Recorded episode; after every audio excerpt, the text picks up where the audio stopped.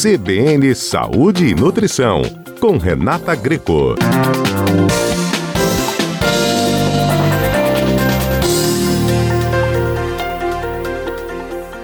Nosso assunto de hoje é movimento de pinça na introdução alimentar. Você sabe o que é?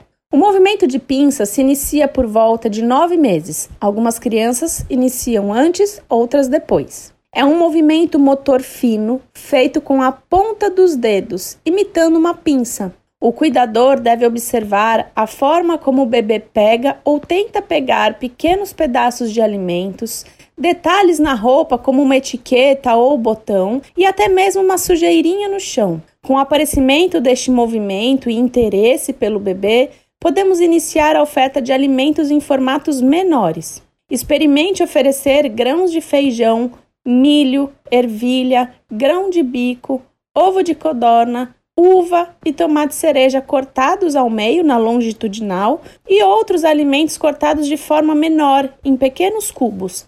Este movimento vai se aperfeiçoar com o passar do tempo e treino, portanto, dê oportunidade. Renata, meu bebê não pode engasgar com esses alimentos pequenos.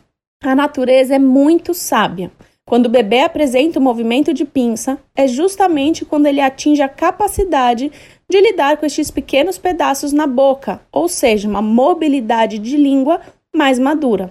Mas atenção, não tente enfiar pedaços pequenos de alimentos dentro da boca do bebê que ainda não faz o movimento de pinça por vontade própria isso sim poderia ocasionar um engasgo. Tem dúvidas ou quer saber mais sobre este assunto? Envie um e-mail para saúde e bem-estar@cbnmaceió.com.br. Eu sou Renata Greco, nutricionista materno-infantil para a Rádio CBN Maceió.